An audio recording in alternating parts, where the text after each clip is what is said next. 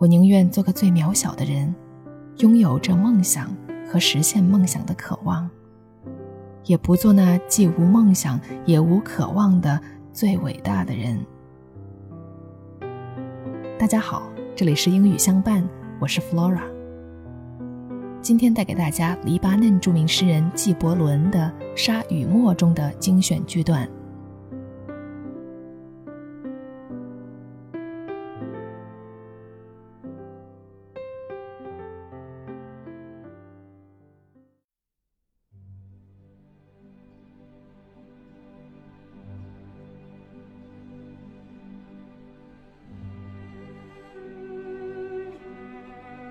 我从话多的人那里学会沉默，从偏执的人那里学会宽容，从刻薄的人那里学会仁慈。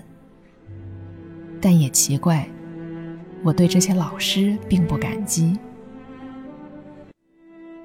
I have learned silence from the talkative, toleration from the intolerant, and kindness from the unkind yet strange. I am ungrateful to these teachers. 若不是因为我们崇尚重量和尺度，我们站在萤火虫前，就会像在太阳面前一样心怀敬畏。If it were not for our conception of weights and measures, we would stand in awe of the firefly as we do before the sun。倘若你把自己的秘密透露给风，那就别怪风把你的秘密散播给树。If you reveal your secrets to the wind, you should not blame the wind for revealing them to the trees.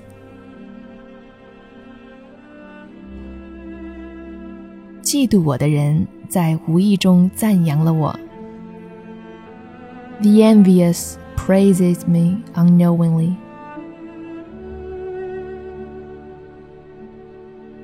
慷慨不在于把我比你更需要的东西给我，而在于把你比我更需要的东西给我。Generosity is not in giving me that which I need more than you do but it is in giving me that which you need more than I do.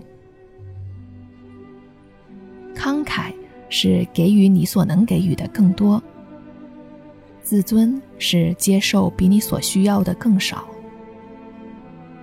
Generosity is giving more than you can, and pride is taking less than you need.